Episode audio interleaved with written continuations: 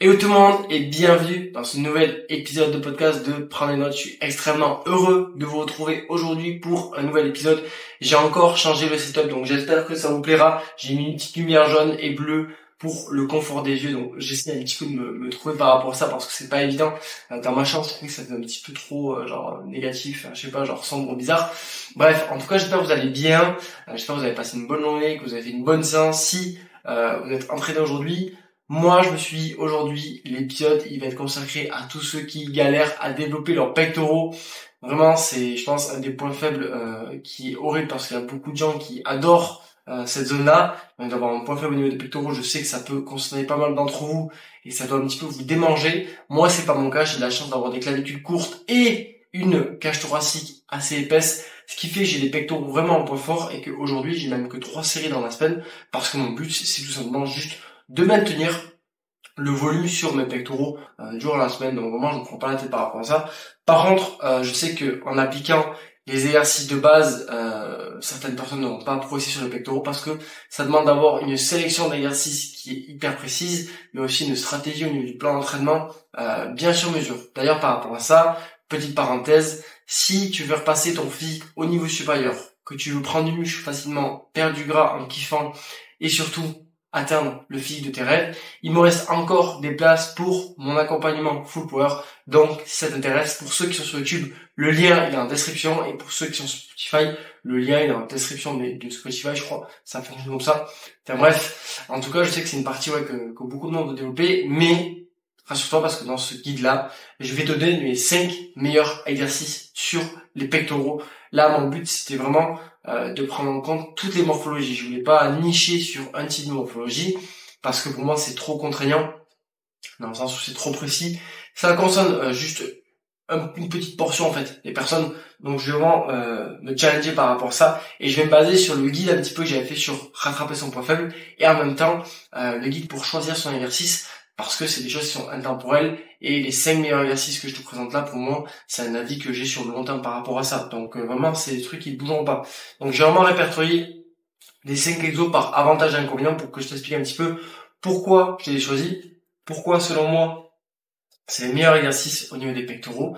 Et je me suis tout mis là pour ne rien oublier. Donc le premier exercice euh, c'est le développer légèrement incliné aux haltères. Donc quand je te dis légèrement incliné c'est légèrement incliné à 15 degrés euh, pourquoi? Pour la simple bonne raison que déjà le premier avantage, c'est que ça va mettre le focus sur tes fibres claviculaires aussi moyennes, mais fibres claviculaires. Et personne ne naît avec un haut des pectoraux qui est surdéveloppé. Donc c'est pour ça que je me suis dit ça pourrait être vraiment euh, hyper optimal d'avoir de suite un exercice qui met l'accent dessus.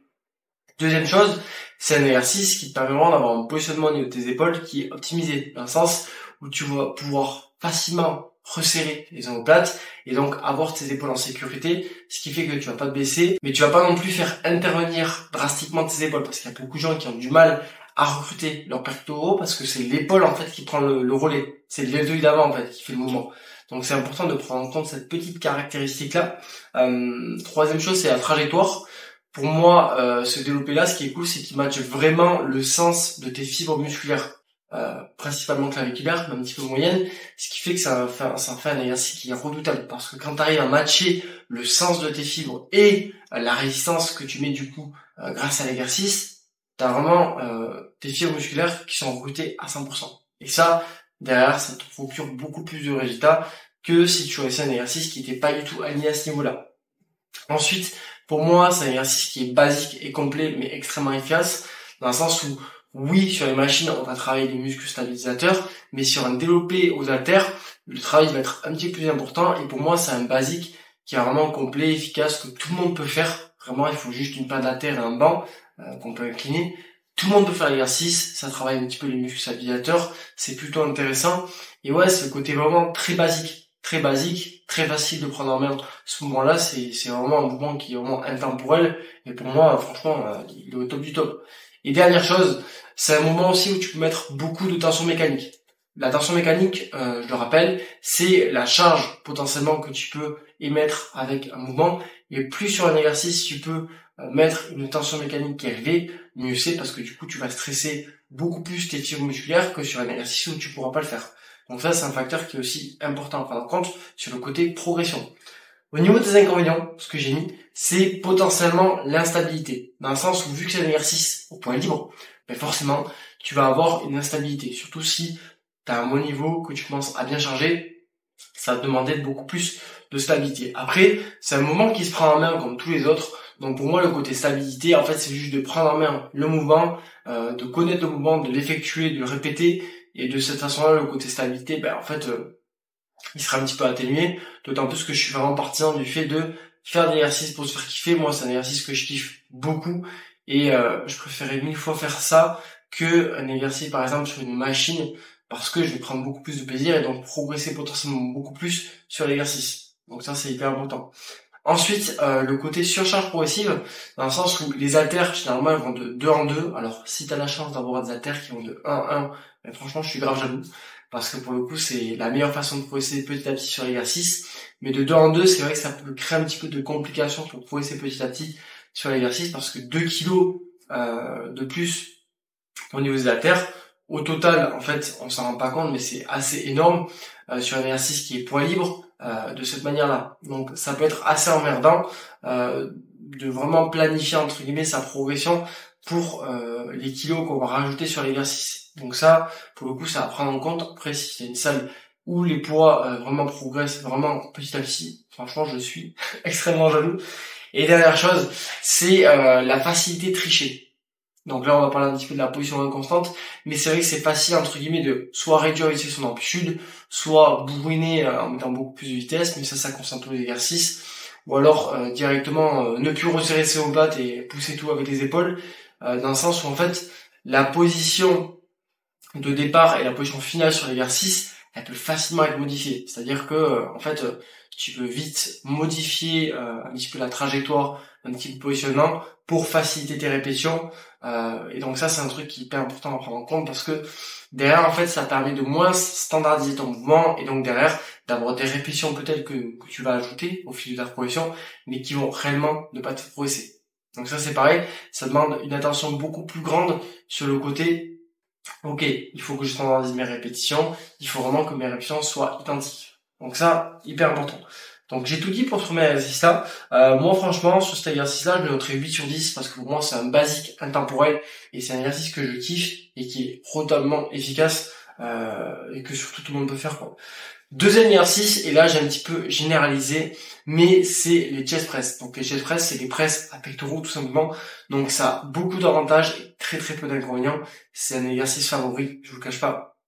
Donc euh, on va retrouver les mêmes avantages que au niveau du développement incliné, dans le sens où vous allez être hyper stable, vous allez avoir un, positionnement au niveau des épaules qui va être hyper euh, optimisé pour ne pas vous blesser, pour ne pas compenser avec euh, le faisceau euh, avant de l'épaule.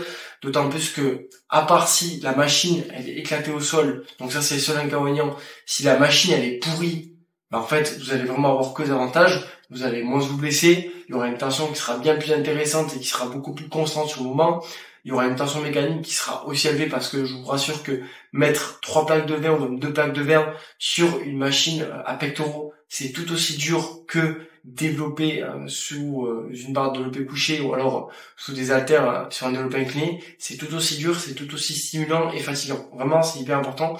Ensuite, le plus aussi qu'on gagne par rapport au développé incliné, c'est la surcharge possible, parce qu'on est sur machine, donc c'est généralement des poids qu'on met soit à la poulie un petit peu, soit avec des plaques. Donc ça permet d'avoir une progression qui est un petit peu plus constante avec des poids peut-être de 1,25 potentiellement. Et ça c'est bien plus intéressant pour la progression. Et après, comme j'ai dit, à part si la machine est pourrie, la trajectoire d'une presse à pectoraux, elle est bien souvent beaucoup plus optimale qu'une trajectoire au niveau du développement incliné dans le sens où bah déjà euh, la machine elle-même, si elle est bien conçue, ça maturera beaucoup plus le sens des fibres et euh, au niveau de la position, il n'y a pas de, il y a, y, a de la, triche. On peut tricher sur une machine à, pectoraux, mais c'est beaucoup moins important que sur un développé dans le sens où on suit le mouvement de la machine. Donc à part bifurquer sur la vitesse ou l'amplitude, bah sinon c'est toujours le même mouvement. Donc pour le coup, il y a beaucoup moins de facilité à tricher, ce qui en fait un exercice redoutable.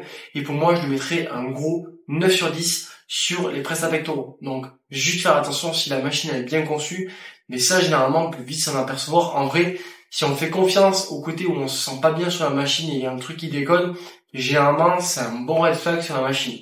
Après, forcément des fois on ne peut pas s'en rendre compte, Mais à part ce côté-là, franchement, c'est un exercice qui est incroyable et, euh, la note, elle n'est pas déméritée par rapport à ça. Troisième exercice, je vais mettre les écartés sur banc. Donc là, c'est vraiment écarté à la poulie. Donc soit une poulie rapprochée, soit une poulie qui est un petit peu plus écartée avec un banc. Et du coup, faire un écarté comme on ferait sur une machine à écarter. Donc là, pour le coup, on est vraiment sur un exercice qui va avoir euh, une forte tension de, de, contraction au niveau de l'exercice. Euh, et ça, pour le coup, ça permet de varier parce que les deux premiers mouvements qu'on a eu, alors les chest press, ça dépend des chest press, mais généralement c'est une forte tension d'étirement, ça dépend lesquels.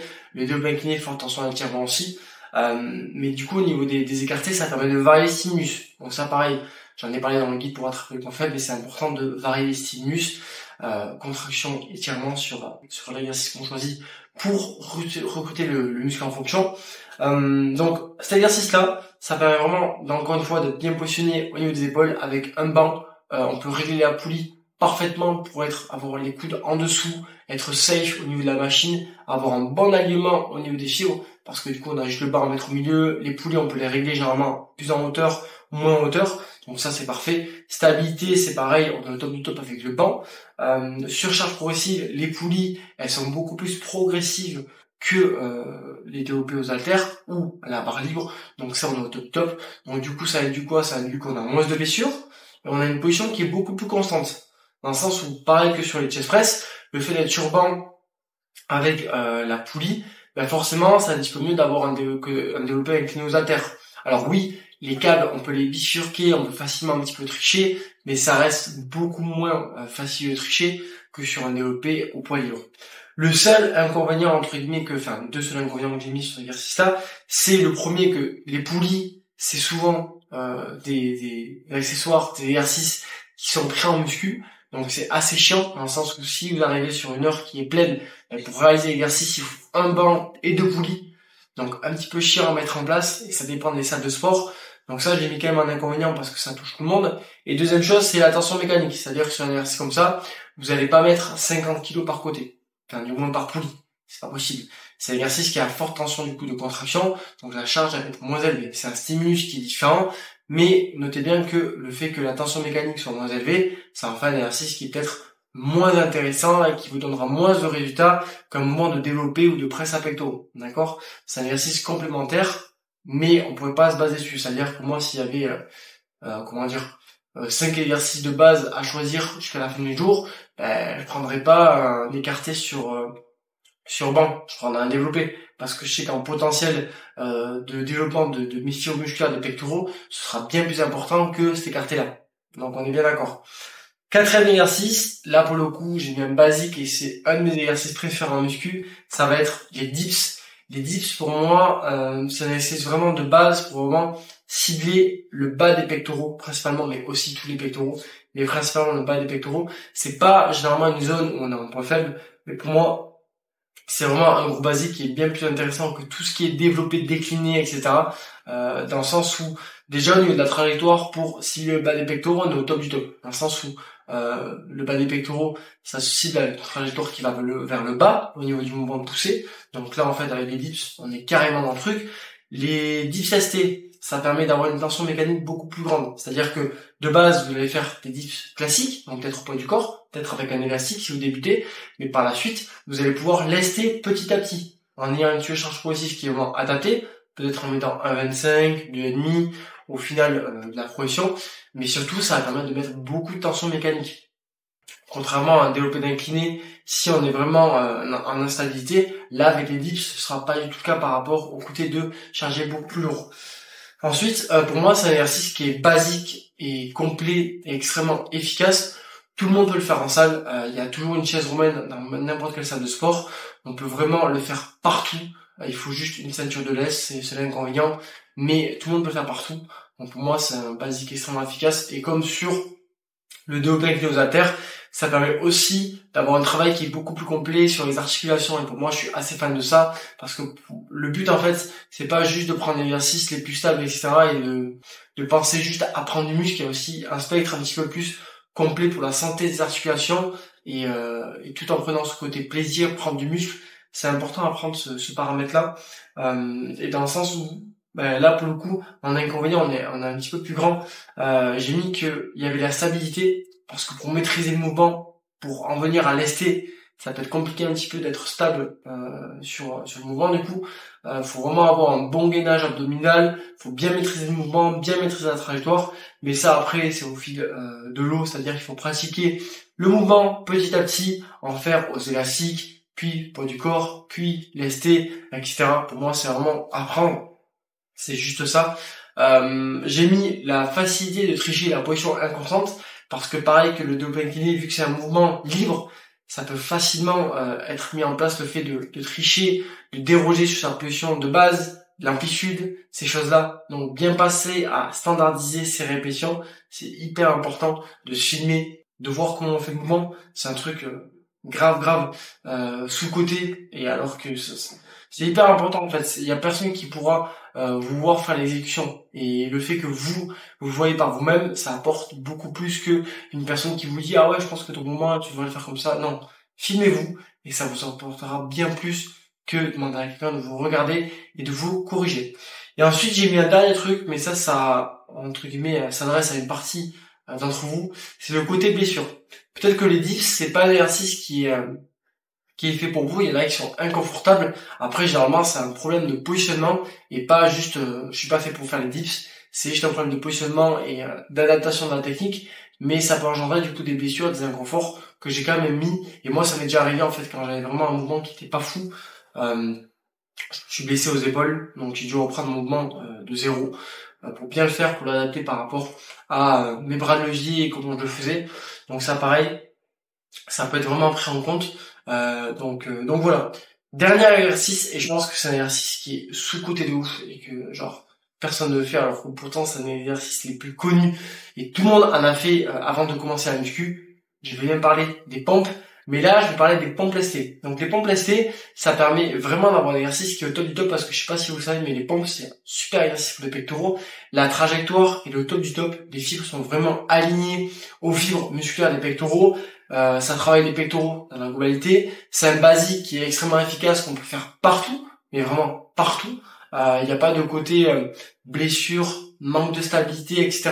Parce que là vous êtes au sol, les pieds, les mains ancrées et les pieds aussi ancrés au niveau du sol. Tout le monde peut le faire. Le seul gros inconvénient pour moi, c'est le côté tension mécanique et surcharge progressive. Parce que c'est assez galère de foutre des poids en fait pour pouvoir progresser sur les pompes, sachant que c'est un exercice qu'on peut euh, faire avec beaucoup de poids, parce qu'on a beaucoup de force dans cette position-là, le fait qu'on soit extrêmement bien positionné. Donc le bras de levier, il est assez important, donc ça peut être assez galère de mettre en pratique cet exercice-là. Donc euh, pour les pratiquants avancés, ça va être un petit peu plus compliqué. Et le côté du coup euh, surcharge progressive, pareil, assez compliqué parce que déjà c'est un petit peu galère de mettre des poids sur soi pour avoir une progression qui est vraiment parfaitement optimisée petit à petit pareil, c'est extrêmement galère. Mais pour moi, c'est un exercice qui est top du top. Franchement, les pompes, c'est sous-côté de fou. Euh, il y a aussi des pompes aux anneaux que j'aime bien, même si du coup, on va avoir un petit peu plus d'instabilité. C'est euh, un exercice qui est sous-côté de fou. Euh, les pompes, j'adore cet exercice-là. je pense qu'il devait être un petit peu plus mis en avant au niveau des salles de sport. Je sais pas, même d'avoir une machine qui est vraiment optimisée pour, entre guillemets, simuler ce mouvement un petit peu de pompe, parce que cet exercice, il est génial. Vraiment, il est génial pour développer ses pectoraux. Il a, il a un potentiel de fou. Moi, si je pouvais le faire, franchement, je le mettrais en programmation parce que je le kiffe et en même temps, je sais qu'il est hyper optimal. Donc, euh, donc voilà. On a fait le tour du coup des 5 exercices. Je pense que vous l'avez vu. J'ai un petit peu classifié les exercices par avantage, inconvénient et surtout euh, en me basant un petit peu sur le guide que j'avais fait pour choisir son exercice. Si tu l'as pas écouté, ben, du coup, je te conseille d'aller l'écouter. En tout cas, je pense que j'ai à peu près tout dit. Si tu m'as écouté jusqu'à la fin et que t'es resté, sache que tu es un boss. Et je t'encourage vivement à me mettre 5 étoiles parce que c'est le seul soutien que tu peux m'apporter au travers de ce podcast. Et moi, ça m'encourage du coup de fou à continuer. En tout cas, j'espère que cet épisode t'a plu. Je te dis à très vite pour un nouvel épisode. Sur ce, ciao